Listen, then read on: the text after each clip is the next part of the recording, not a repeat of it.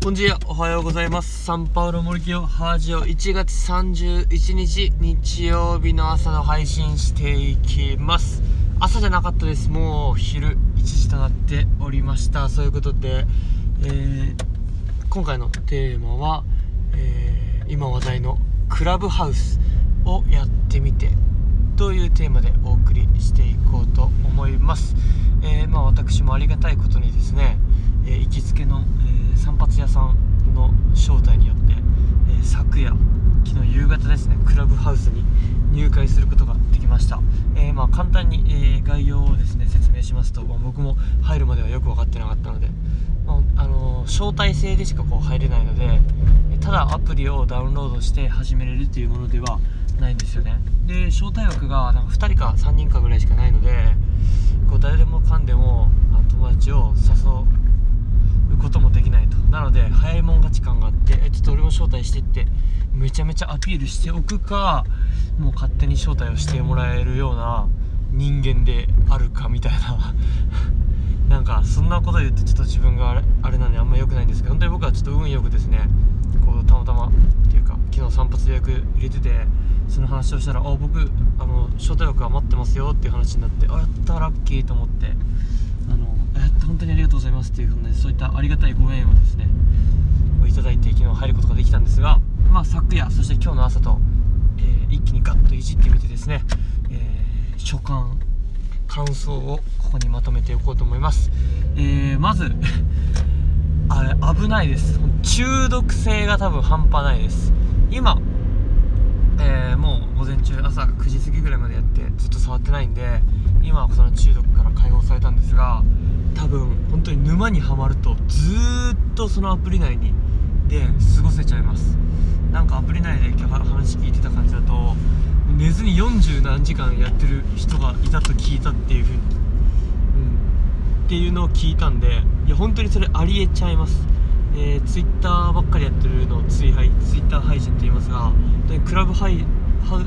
えーハウスばっかりやってクラブハウス配信っていうのは多分もう量産されてると思います。そのぐらいなんか中毒性のあるアプリだなと思います。で、まあ、簡単にじゃあなんでその中毒性があるのかっていうとまあやることって言ったら人の雑談おしゃべりをただ聞いてるだけっていうこと大きくはですね。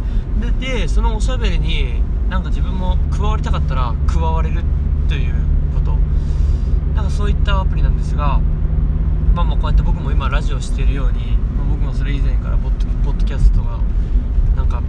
音声でこう強してた人がラジオ聞いてた感じで、まあ、ここ数年ですねこう耳から来るって言われてる中で、まあ、一気にこの耳ブームを加速させてくれるような、えーまあ、アプリ SNS なわけですがうんなんて言うんですかね、まあ、僕がなんかいいなと思ったのはこうなんだろうなもういろんな人のこのおしゃべりを聞けるという価値がなんかすごくいいなと思って多分これまでだとまず出会うところからとか人の紹介で会うところからあすいません今度ごご飯行きましょう食事行きましょうっていうところ。であじゃあお願いします。でどっか場所予約して聞いてたような話をもう家で鼻くそほじりながらでも聞けるという価値の高さ。なのでなんかそのあなんかすごい人たちの有益な情報すごいことを聞かせてもらってるんだというなんかそういったいい勘違いなのか悪い勘違いなのからなのかからずっと聞き入ってしまうでなんか人のおしゃべりって本当に飽きずに意外と聞けるんですよね。こうテレビをリアルタイムで見る、えー心地よさというか本当にこう生配信ライブなので終わりがないのでずっと聞いてしまうし途中で抜けちゃうとその途中が巻き戻しができないので抜けれなくなるしっていうなんかそんな中毒性が、えー隠されているのかなと思いました。で、まあ、もう一つですね。つながっていけるそのラジオルームというかそのトークルームに集まって聞きに来てる人そして喋っている人のプロフィールとかを見て飛んでですねああこんな人がいるんだっていうのでこう同じ、えーことに興味を持った人同士でつな、がれるっていうのも、えーすごく魅力かなと思います。僕もそこからもう Twitter とか Instagram 飛びまくってとりあえずバーッとフォローしまくったんですよね、はい、だから本当に横のつながりを広げれるというかこう、まあ、人脈作りっていうかうネットワーク作りネット、うん、外人とのネットワーキングっていうことなんですけどそれには、ま、もってこいのアイテムかなとも感じました。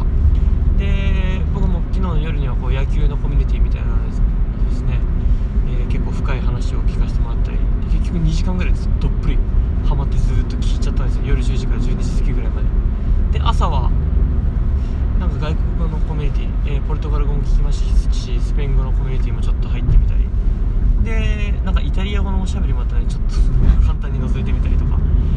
はい。そんな中でこう勉強したいグループなんでネイティブっていうよりかは結構みんな片言でポルトガル語とか片言でスペイン語そして片言で英語とか喋ってたんでえ結構聞き取りやすいなっていうのがあって。あとなんかあアメリカ人もこうやってなんか片言ながらもポルトガル語習得に向けて頑張ってるんだなみたいな。多分僕よりポルトガル語勉強経験浅い人が、えそのトークルームを開設してやってたんでなんかいい感じに、えー、ポルトガル語で話す。でその中にこうなんか日系ブラジル系アメリカ人女性みたいな人がいて意外に日本語で、えー、元気とか言ってきてくれてプロフィール見ると多分そういうルーツがある人でみたいな。なんかもうもうやばいっすね。こうもう自宅にいながらえー、日本中そして世界中の人と一気につながることのできるそんなツール世界中の人と家にいながらおしゃべりができるというツールです。だからハマる人はハマっていくと思いますね。でまあそんな中でこうやって止めどなく話してるんですが、まあ、僕はやっぱ本質というか感じたこととして、まあ、そういうツールができた上でやっぱり思うのはそこに乗っかって流されるだけでは結局何も残らないなっていうのがあります。まあ他の SNS 含め同じですよね。結局そこにいる時間だけでは自分自身を深めきることは、まあ、自分が話す側に回れば、まあ、それはそれで価値がかなりあると思うんですがただおしゃべり聞くのが楽しくて心地よく聞いてるだけでは、まあ、何も残らないかなと思うんでこうインプットだけではですね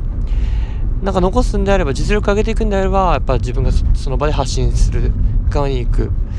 しなんかやっぱ何て言うんですかね。まあシンプルに単純に自分の日常生活自分の仕事 自分のやるべきことをやらないといけないしまあ近年言われているこのマインドフルネス的な時間ですね。やっぱこうネット断捨離して、えー、自分自身を見つめ直す時間なんか自分自身をこう深める時間をやっぱ意識して意識的に確保するしていかないとどんどんどんどんそういった便利な、えー、快適な素晴らしいツールにですねこうツールの波に飲まれてですね自分自身を失ってしまうかなというのは感じましたのでやっぱり瞑想の時間であるとか体を動かす時間であるとかですね今日は僕まあ、朝6時から起きてそういうのをやってなんかそういうのなって9時過ぎ10時ぐらいから、えー、ランニングして散歩して1時間ぐらい時間過ごして。まあトータルで見たらこうトントンというかすごくいい時間を過ごすことが、えー、できたのではい。なんかやっぱそういう時間も、まあ、バランス取りながらですねもうネットに使って、えー、人とつながる情報を取る時間とやっぱ自分と向き合う、えー自分の勉強する運動する時間っていうのをきちんと分けて、えー、使えばですね、えー、またさらに素敵なツールですね、えー、これまで Facebook、Instagram、Twitter でもいろんなさまざまな多くの人とつながることができましたがそれをさらに加速してくれる、うん、そんなアイテムになったのかなと感じました。はいそんな感じで、うん、こう何て言うんですかね。今まで文字を読んで目でやっていたものがこう耳でつながれる心地よさみたいなのが、うん、あるのかなと思います。そんな感じで、えー、多分それでこう耳耳開拓されてるんでめちゃくちゃ。